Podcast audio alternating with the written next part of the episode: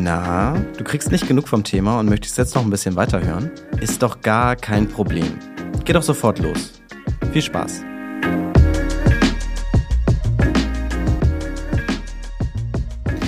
Ja, hallo Lisa. Du sitzt mir jetzt hier gegenüber. Ich sitze hier jetzt vor meinem PC in unserem Büro, das schon ein bisschen leergeräumt ist, weil wir jetzt ein neues Büro, ein richtiges Podcast-Studio bekommen. Das wird nochmal ganz interessant werden.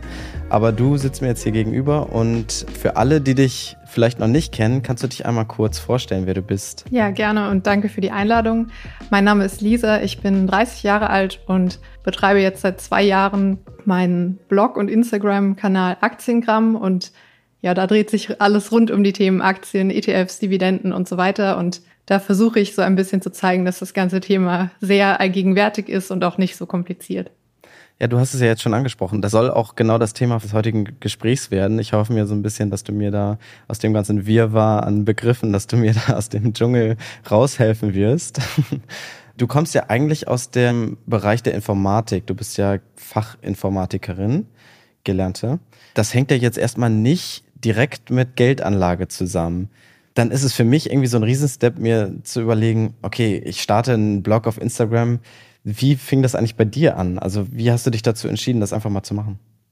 War sehr zufällig tatsächlich. Also ich hatte schon immer dann ein privates Profil und habe dann auch viele andere Accounts abonniert gehabt. Und ja, dann hatte ich einfach so die Eingebung, dass ich vielleicht auch so einen Kanal starten könnte oder auch so einen Blog starten könnte. Und dann habe ich das einfach mal spontan gemacht und ich hätte auch da nicht damit gerechnet, dass ja das so viel Anklang findet und auch, dass der Account so schnell so groß wird. Also das war schon enorm und das freut mich aber auch natürlich, dass zeigt ja irgendwo, dass das Interesse auf jeden Fall da ist und das ist eben auch das Gute daran, dass sich da viele junge Leute vor allem finden und auch einfach Diskussionen entstehen und hoffentlich auch ja das langfristige Investieren damit vermittelt wird. Ja, genauso bin ich auch auf dich gestoßen, weil ich dein Profil gefunden habe und ich fand es wirklich sehr schön gemacht und auch sehr viele coole Informationen da drauf. Für mich ist halt so, ich bin ja gerade so ein Newbie, ich kenne mich da ja überhaupt nicht mit aus und deswegen können wir einfach mal direkt ins Thema starten, wobei mich ja eigentlich nochmal interessieren würde, wie hat das denn eigentlich angefangen mit der Geldanlage? Also wie hat das bei dir letztlich Klick gemacht, dass du dann einfach mal dich entschieden hast, weiß ich nicht, eine Aktie zu kaufen oder was war es beim ersten Mal bei dir? Mhm, das äh, hat auch mit meiner Ausbildung zur Fachinformatikerin damals zu tun tatsächlich. Also ich habe die Ausbildung gemacht in einem börsennotierten Unternehmen, was auch ein Zufall war. Und da gab es dann das Angebot, Mitarbeiteraktien zu kaufen. Und ich war quasi zwei Monate, glaube ich, im Unternehmen ungefähr, frisch Azubi und ganz neu und hatte aber dann schon verstanden, dass das Angebot wohl ganz gut ist, weil das ungefähr der halbe Kurspreis war. Also das gab so verschiedene Pakete. Und ja, dann dachte ich mir einfach, okay, ich mache da mal mit. Dementsprechend musste ich sowieso ein Depot eröffnen und dann gab es kurze Zeit später auch eine Dividende und so war dann mein Einstieg. Also ich habe dann schnell auch ja wirklich begonnen damit, regelmäßig monatlich Sparpläne zu machen und stetig bis heute über elf Jahre sozusagen regelmäßig zu investieren. Aber auch in genau das Unternehmen? Also, oder hat sich das nochmal geändert, deine Anlagestrategie? Mhm, das hat sich komplett verändert. Also ich habe da auch so diese klassischen Fehler gemacht. Am Anfang zum Beispiel ja nur in deutsche Unternehmen investiert, weil ich gar nicht auf die Idee gekommen wäre. Man muss dazu sagen, vor elf Jahren war das noch gar kein Thema mit Social Media und wie das heute ist mit YouTube und so weiter. Das maximal, was man so hatte, waren irgendwelche Online-Foren. Und ja, ich wäre gar nicht auf die Idee gekommen, dass ich zum Beispiel auch in Amerika investieren könnte oder in amerikanische Unternehmen. Und so hat sich der Weg dann quasi entwickelt bis heute. Das finde ich sehr interessant, weil für mich ist es eher so eine Aufgabe. Also ich habe eher das Gefühl, ich muss mich hinsetzen, ich muss mich damit befassen, ich muss den Ist-Zustand mir definieren, ich muss mir was raussuchen. Das ist irgendwie alles ein bisschen aufwendig. Aber für mich klang es jetzt eher so bei dir, dass es einfach von dir aus kam. Oder wo kam das Interesse dann letztlich her, da weiterzumachen dann auch? Also ich glaube, so wirklich das initiale Interesse war erstmal, okay, ich habe eine Dividende bekommen, was ist das, warum bekomme ich das? Und dann habe ich auch schnell für mich so rausgefunden, also ich hatte davor auch immer schon Geld zur Seite gelegt, soweit möglich. Also klar, das war früher nicht viel, das waren dann mal hier 20 Euro so und da mal 50 und hatte einfach schon immer so dieses Bedürfnis, auch Geld zu sparen. Und das hat sich dann einfach gewandelt in das, was kann ich noch besser machen mit meinem Geld, nämlich eben investieren. Und so war dann eigentlich, also für mich war das jetzt nicht schwierig, so diesen Switch zu machen vom Sparen zum Investieren. Und ja, da ist das Geld einfach, oder ich habe, glaube ich, relativ früh dann verstanden, dass das Geld sich da besser entwickelt, als wenn ich es irgendwo liegen lasse. Und das war dann so der Weg, ja. Ja, finde ich sehr interessant. Und jetzt schreibst du ja eigentlich über ja, verschiedene Anlagemöglichkeiten, also nicht nur über Dividenden können wir ja gleich nochmal mhm. sprechen, da habe ich eine Menge Fragen zu, aber du schreibst ja auch über andere Anlagemöglichkeiten. Und für mich ist das wirklich, ich habe es ja eingangs schon gesagt, ist es ein Dschungel an Begriffen, weil, weiß ich nicht, wenn man sich damit das erste Mal befasst, dann kommen direkt irgendwelche Begriffe auf dich zu, die du nicht verstehst. Das sind dann vielleicht auch Abkürzungen für irgendwas. Und bei manchen habe ich auch das Gefühl, das ist irgendwie dasselbe. Ich weiß nicht. Also vielleicht können wir uns das einfach mal gemeinsam anschauen. Mhm. Und dann könntest du mir ja am besten in einfachen Worten, ich weiß nicht, ob das möglich ist, aber dass ich da einfach mal ein grobes Verständnis dafür bekomme, was zum Beispiel ein ETF ist. Mhm. Was ist denn das eigentlich? Ja, also das ist ja wirklich ein sehr bekannter Begriff mittlerweile und es gibt da auch verschiedene Formen von und meistens, wenn man so gängig darüber spricht, sind ja Aktien-ETFs gemeint. Also allgemein in der Finanzbranche bei ETFs denkt man erstmal an Aktien-ETFs. Also der ETF, das Produkt hat im Prinzip das Ziel, einen zugrunde liegenden Index abzubilden. Beispiel für einen Index wäre der DAX, also der Deutsche Aktienindex, besteht aktuell aus 40 deutschen Unternehmen und ja auch ganz bekannt ist der MSCI World oder ein ETF auf den MSCI World. Und ja, genau da im Index ist dann eben eine große Zahl an Unternehmen enthalten und genau wie der Index quasi abgebildet ist, so wird auch der ETF aufgebaut. Also der ETF bildet sozusagen den Index nach, indem er Anteile der Unternehmen kauft. Kurze Pause, dann geht's weiter. Scalable Capital ist Sponsor dieser und aller weiteren Folgen von Expedition Investment. Jetzt habe ich zusammen mit meinem Kollegen David mein allererstes Depot eröffnet und festgestellt, okay, so schwierig war das eigentlich gar nicht. Du willst auch endlich eigenständig fürs Alter vorsorgen oder effektiv deine Finanzen managen? Dann wartet Scalable mit Top-Konditionen für alle Neukunden mit dem Prime Plus Broker. Die erhalten nämlich bei der Depotbank Baderbank vier Monate lang vier Prozent Zinsen auf Guthaben bis zu einer Million Euro. Klingt gut? Mehr zu den Konditionen erfährst du unter scalable.capital slash Zinsen. Das ist scalable mit C. Capital mit C Schrägstrich Zinsen. Neben Top-Zinsen bietet Scalable dir natürlich auch weiterhin die Trading Flatrate für unbegrenzten Handel mit Aktien oder ETFs und eine professionelle Portfolioanalyse. Du hast ein Wertpapierdepot bei einer anderen Bank? Dann kannst du, egal ob du neu oder Bestandskunde bist, einen Bonus von bis zu 2500 Euro bekommen, wenn du mit deinem Depot zu Scalable wechselst. Schau jetzt am besten mal in die Shownotes und klick dort auf den Link. Und jetzt geht's auch schon weiter mit dem Podcast. Du hast am Anfang gesagt, dass du sehr auf Deutschland bezogen warst, warum macht es da nicht einfach Sinn, sich einen DAX Index, ETF, gibt es sowas überhaupt, sich sowas zu kaufen? Warum ist es doch, dann stärke ich doch die Arbeitsplätze hier und dann geht es dem Land gut, in dem ich lebe. Das kann doch eigentlich nur Vorteile haben, oder? Kann man machen. Es ist allerdings so, dass aus der Vergangenheit her sich gezeigt hat, dass einfach eine weltweit gestreute Anlage deutlich lukrativer ist und auch das Risiko einfach anders verteilt ist. Also das Fachwort, was man hört, ist Diversifikation dazu. Das bedeutet nichts anderes, als dass man einfach seine Geldanlage aufteilt, nicht nur konzentriert auf ein Land, sondern zum Beispiel auf die ganze Welt. Und das ist dann eben der Vorteil der Risikostreuung, dass was auch immer passieren müsste, aber wenn es Deutschland auf einmal ganz lange ganz schlecht ginge, dann würde der ETF eben auch schlecht laufen. Und das versucht man dann zu vermeiden mit dieser Streuung. Und das macht dann ein MSCI World? Der hat dann diese Streuung in sich schon gebündelt. Der größte Teil liegt in der USA, aber es sind eben auch andere Länder enthalten. Also es sind insgesamt ungefähr 1600 verschiedene Aktien und damit hat man eben ja statistisch oder historisch im Schnitt im Jahr, ich glaube, sind es um die sieben bis neun Prozent durchschnittliche Rendite seit 1900, ich glaube 75 oder sowas. Und ähm, das hat man eben im Vergleich mit einem DAX-ETF zum Beispiel nicht. Mhm, das finde ich sehr interessant, vor allem weil es ja auch, wenn man sich damit ein bisschen beschäftigt und jetzt, da ich mich ja tatsächlich da ein bisschen reinfuchsen will, kriege ich ja auch auf Instagram ganz viel Sachen reingespielt, weil ich mir für die Recherche dann natürlich auch ja Instagram-Profile angucke oder Videos angucke. Und das wird ja auch eigentlich am meisten genannt. Also der MSCI World wird dann halt irgendwie genannt als das Einsteigeprodukt, sage ich jetzt mal. Ist es dann einfach, weil es so breit gestreut ist oder was macht es dann so beliebt letztlich? Ja, es vermeidet quasi viele Anfängerfehler auf einmal, wenn man sich stattdessen schon sofort für so ein Produkt entscheidet. Also Man hat zum einen eben nicht dieses extreme Risiko mit Einzelaktien, also dass man wirklich vielleicht sich nur fünf verschiedene Unternehmen ins Depot legt, dann vielleicht auch wirklich nur fünf aus Deutschland. Damit ist das Risikoprofil des Depots einfach enorm auf Deutschland gepolt und enorm hoch auch das Risiko. Und wenn man eben stattdessen direkt was Weltweites nimmt, wo dann tatsächlich ein Produkt ausreicht, um alles abzudecken, dann ist es einfach so diese, die beste Empfehlung zum Start, die man eigentlich machen kann. Es gibt auch noch Unterschiede in den Produkten. Also es gibt zum Beispiel noch All-World ETFs, also wo dann noch mehr als im MSCI World enthalten ist. Da sind dann auch die sogenannten Schwellenländer noch enthalten. Das ist vielleicht für später dann noch ein Thema eventuell.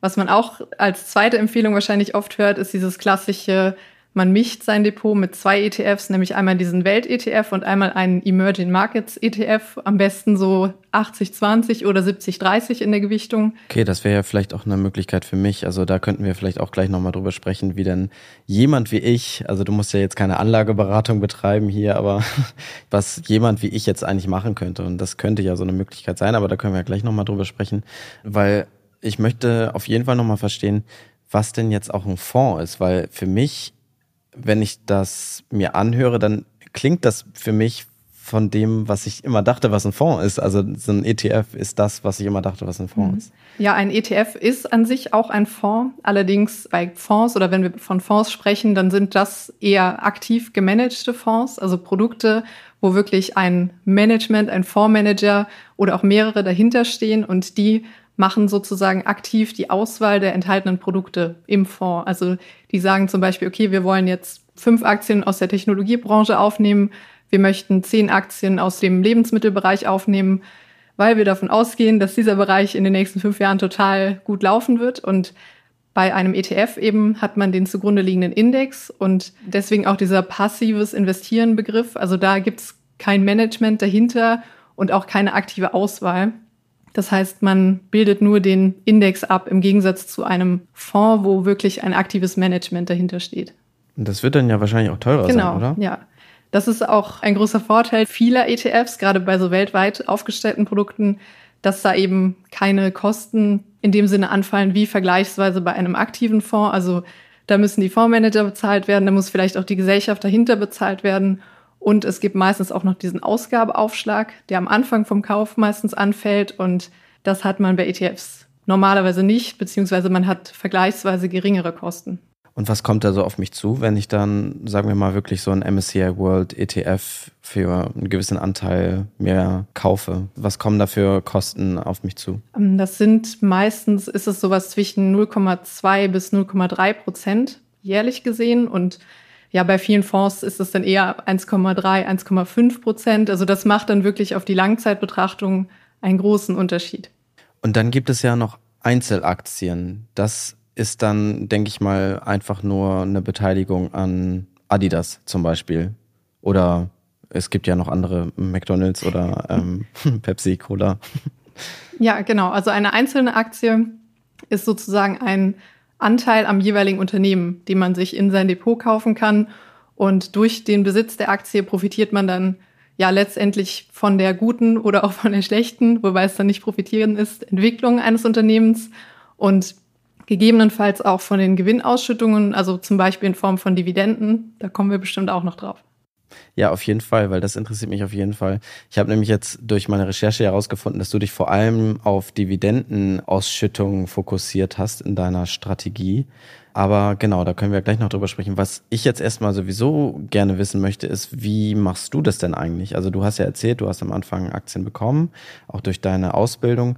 Aber magst du auch sagen, wie du jetzt investierst? Ja, gerne. Also ich investiere aktuell zum größten Teil in Einzelaktien tatsächlich. Allerdings bin ich mir auch des Risikos bewusst und mir macht das Thema auch einfach Spaß. Also ich muss sagen, mir macht es Spaß, mich mit den Unternehmen zu beschäftigen, mit den Geschäftsmodellen.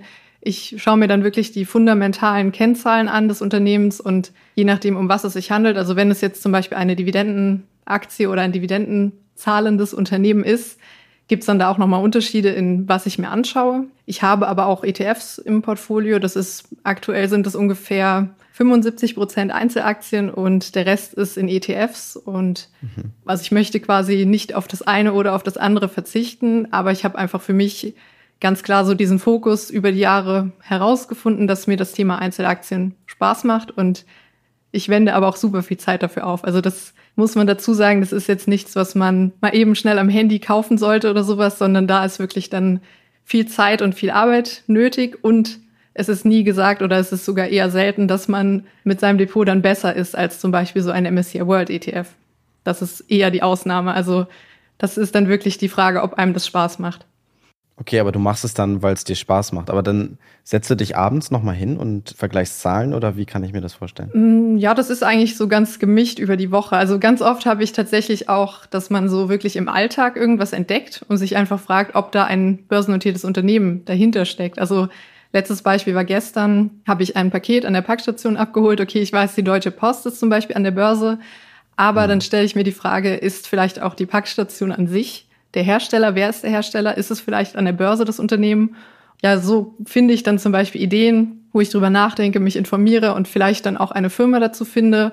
Und das ist aber ein super langer Prozess. Also das ist jetzt nicht so, dass ich dann irgendwas entdecke und sofort das kaufe oder sowas, sondern ich versuche einfach so im Alltag bewusst mit offenen Augen, mit dem Aktienfilter sozusagen durchs Leben zu laufen. Und das macht mir unheimlich viel Spaß, muss ich sagen. Und die Recherche dann zum Unternehmen, das kann schon mal vier Wochen dauern und da ist es dann auch ganz verschieden, je nachdem, wie viel man findet online, wie die Zahlen sind und so weiter. Das ist dann ganz gemischt, ja.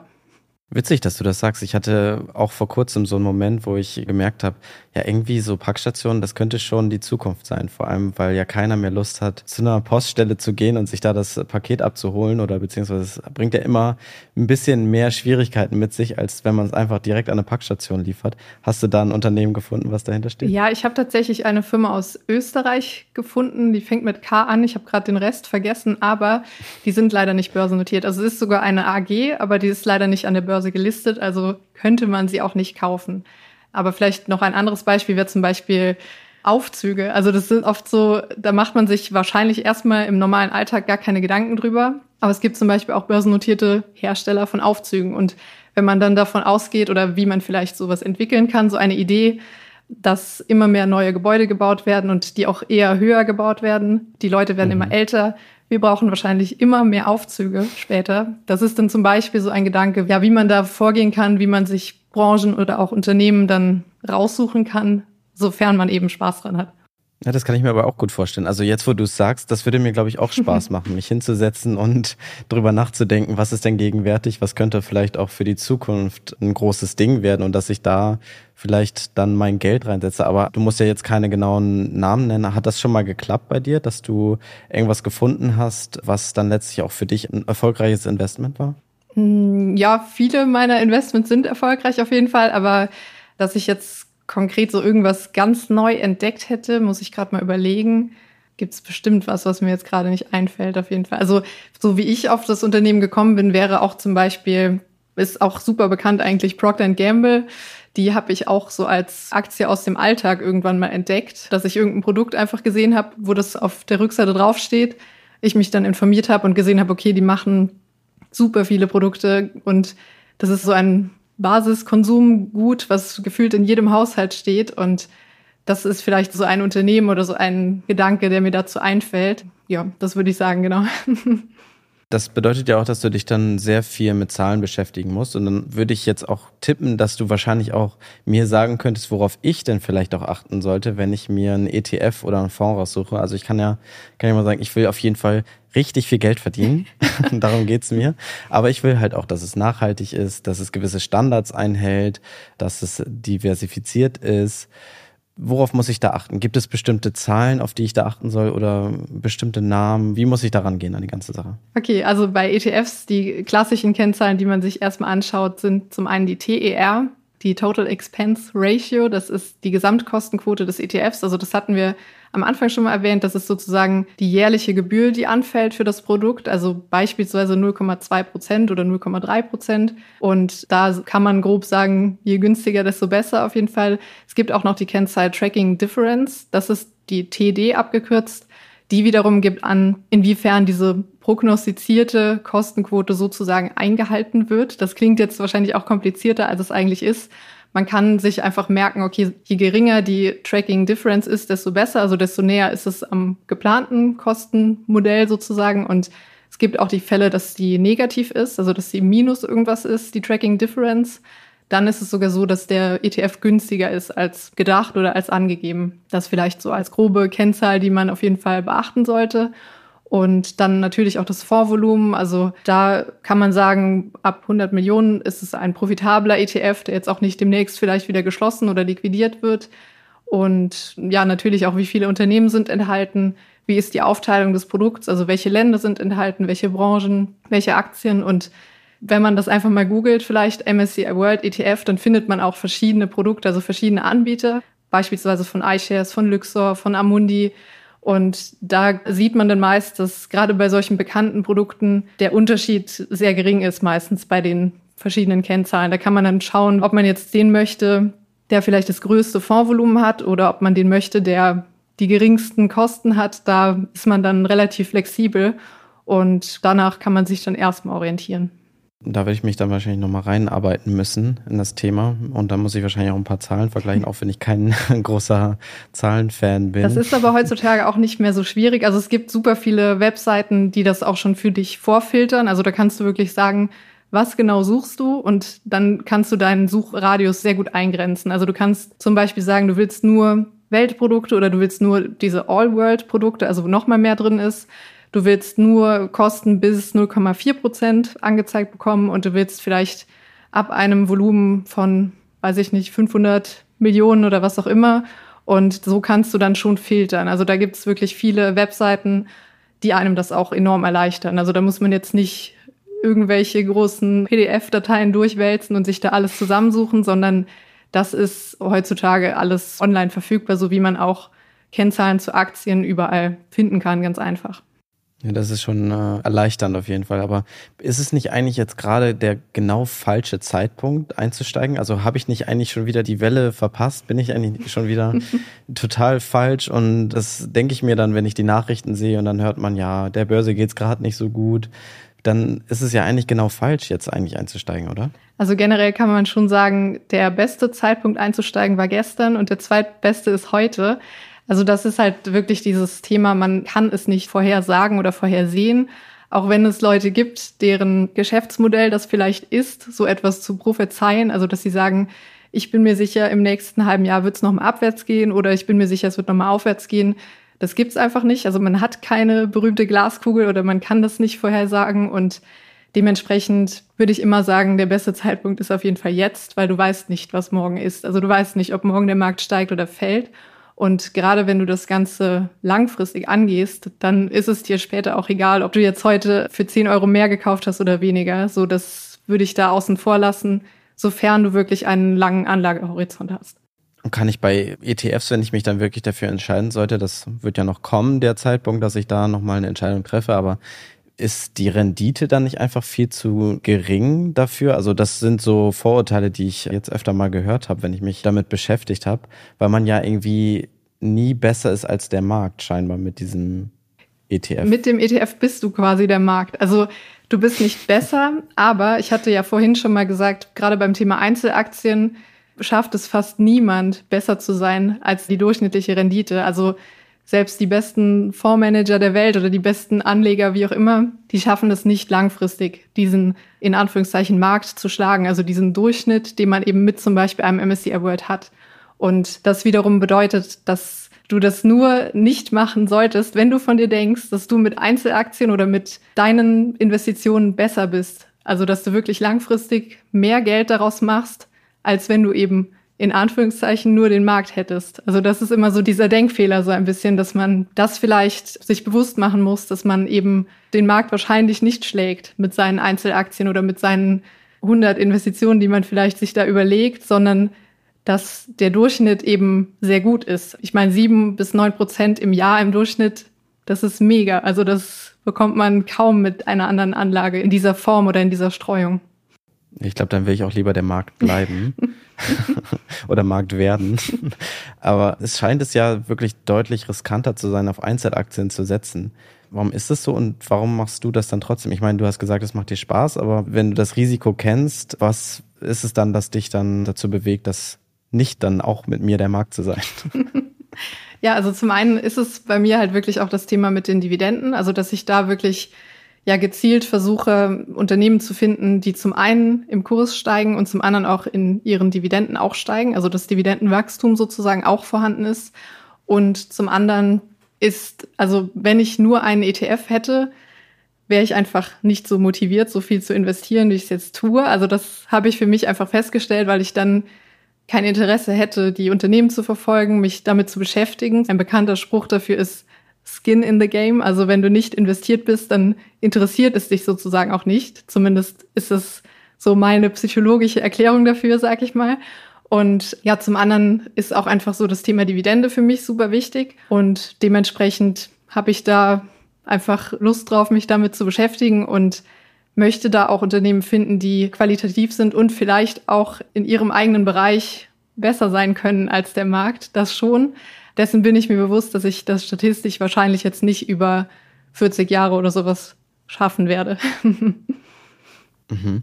Aber jetzt sind wir ja beim Thema. Dieses Wort Dividende, kannst du es noch einmal nochmal erklären, was das überhaupt bedeutet und dann vielleicht auch erklären, wie so eine Dividendenstrategie funktioniert, die ja schon ein bisschen anders ist, als wenn ich jetzt nur, weiß nicht, einen ETF kaufe und dann warte, bis da irgendwas passiert. Ja, genau. Also grundsätzlich muss man sagen, so diese eine Dividendenstrategie gibt es jetzt nicht wirklich und es gibt da auch verschiedene Ansätze, die man machen kann. Also was zum Beispiel ähm, schlecht ist, wenn man wirklich nur auf eine einzelne Dividendenkennzahl schaut. Also so klassisch beliebt am Anfang, gerade wenn man anfängt, hohe Dividendenrendite, das muss gut sein, aber das ist meistens eher sogar ein Warnzeichen, weil die Dividendenrendite abhängig ist vom Aktienkurs. Und das bedeutet, wenn eine sehr hohe Rendite da steht, also beispielsweise, sagen wir mal, 10 Prozent, das wäre schon enorm hoch für eine Dividendenrendite, dass das meistens dann den Grund hat, dass der Aktienkurs kurz vorher einfach gefallen ist, weil das wird immer aufs Jahr gesehen berechnet oder angezeigt. Und ja, dann gibt es da verschiedene Kennzahlen, die ich dann für mich persönlich mir anschaue. Also zum Beispiel auch, woraus wird die Dividende bezahlt? Wird die aus dem Gewinn bezahlt oder im schlechten Fall aus der Substanz des Unternehmens bezahlt? Und gibt es ein Dividendenwachstum? Also möglichst möchte ich, dass die Dividenden sich über die Jahre auch erhöhen, also auch steigen. Es kann ein Qualitätsmerkmal für ein solides Geschäftsmodell sein. Ist natürlich auch keine fixe Aussage, aber das sind dann häufig eher, ich sage mal, langweiligere Unternehmen, die auch über Krisenzeiten hinweg weiterhin Geld auszahlen können. Die finden sich dann oft in dieser Kategorie. Und für mich persönlich ist es halt auch dieses psychologische, dass ich einfach diesen regelmäßigen Cashflow habe durch die Dividenden. Also dass ich im Durchschnitt drei bis 400 Euro im Monat an Dividenden bekomme, brutto. Da gehen noch Steuern von ab. Und ja, das motiviert mich tatsächlich einfach viel mehr, als wenn ich jetzt im Vergleich nur einen ETF hätte, der vielleicht auch gar nichts ausschüttet. Ja, also ich meine, 300 Euro, das ist ja schon eine Menge. Wenn du das dann am Ende hast und ich meine, davon dann gewisse Fixkosten zu bezahlen zu können, das ist ja, dadurch kann man dann natürlich auch ruhiger schlafen, denke ich mir. Aber trotzdem ist es ja so, dass vor allem ETFs ja mittlerweile eigentlich überall zu hören sind und es werden immer beliebter, alle sprechen darüber. Ich habe immer so das Gefühl, wenn alle davon sprechen, dann scheint es ja irgendwas nicht mit rechten Dingen zuzugehen. Ist es nicht eigentlich vielleicht die nächste Blase, wenn wir uns zurückerinnern an 2008, da hat jeder über Immobilien gesprochen und jetzt sprechen alle über ETFs. Kann es nicht einfach irgendwann mal platzen und dann ist mein Geld, was ich da reingesteckt habe, einfach nichts mehr wert? Also da bei einem ETF ja wirklich Unternehmen dahinter stehen, die auch aktiv an der Wirtschaft teilnehmen und auch wirklich Gewinne, Umsätze erzielen, Produkte herstellen, finde ich diese Aussage schlecht, muss ich sagen. Das hat nichts mit einer Spekulation oder mit einer Blase zu tun, wo man dann vielleicht an irgendwelche Immobilienblasen oder irgendwas denkt. Also natürlich kann es sein, dass ein ETF oder auch ein Welt-ETF mal an Kurs verliert oder auch mal schlechter läuft, wie zum Beispiel Anfang 2020 bei der Corona-Krise. Da war auch so ein MSCI World ETF auf einmal 20 oder 30 Prozent im Minus. Das natürlich, wenn weltwirtschaftlich was passiert, dann kommt das vor. Das ist ganz normal, aber das gehört nun mal auch zum Wirtschaftskreislauf dazu und das gibt es auch immer wieder. Also es gibt ja ständig Unruhen und größere und kleinere Krisen in unserer Weltgeschichte.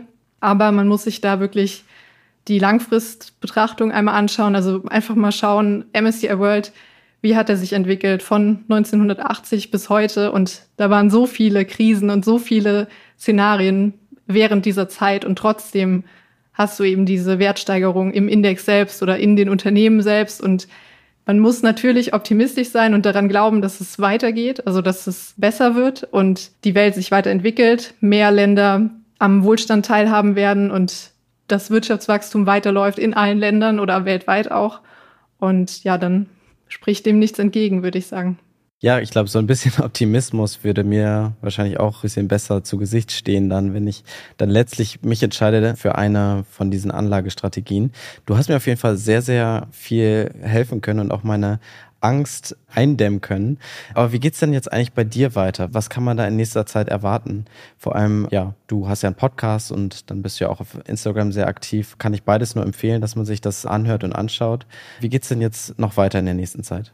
Also bei mir persönlich ist mein Fernstudium noch sehr aktiv aktuell. Also da geht auch die meiste Zeit für drauf, muss ich sagen. Deswegen schaffe ich auch nicht so viel auf meinem Blog und Kanal, wie ich gerne würde. Und das ist ein Informatik-Fernstudium, was ich neben, nebenberuflich mache sozusagen. Und ja, dann steht jetzt noch ein Jobwechsel an. Also ich werde jetzt auch mehr in den Finanzbereich etwas gehen und da freue ich mich schon sehr drauf und ich denke, das wird eine gute Zeit auf jeden Fall, aber auf jeden Fall auch herausfordernd und es gibt immer was zu tun, so. Ja, da bin ich mir sicher. Und da wünsche ich dir auf jeden Fall viel Erfolg dabei und bedanke mich nochmal für all die hilfreichen äh, Tipps und Einordnung von dir. Und hört euch auf jeden Fall den Podcast an von Lisa und auch schaut mal bei Aktienkram vorbei. Yes.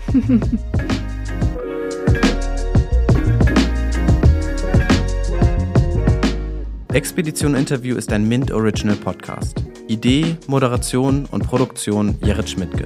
Schnitt Yoshimi Saravia.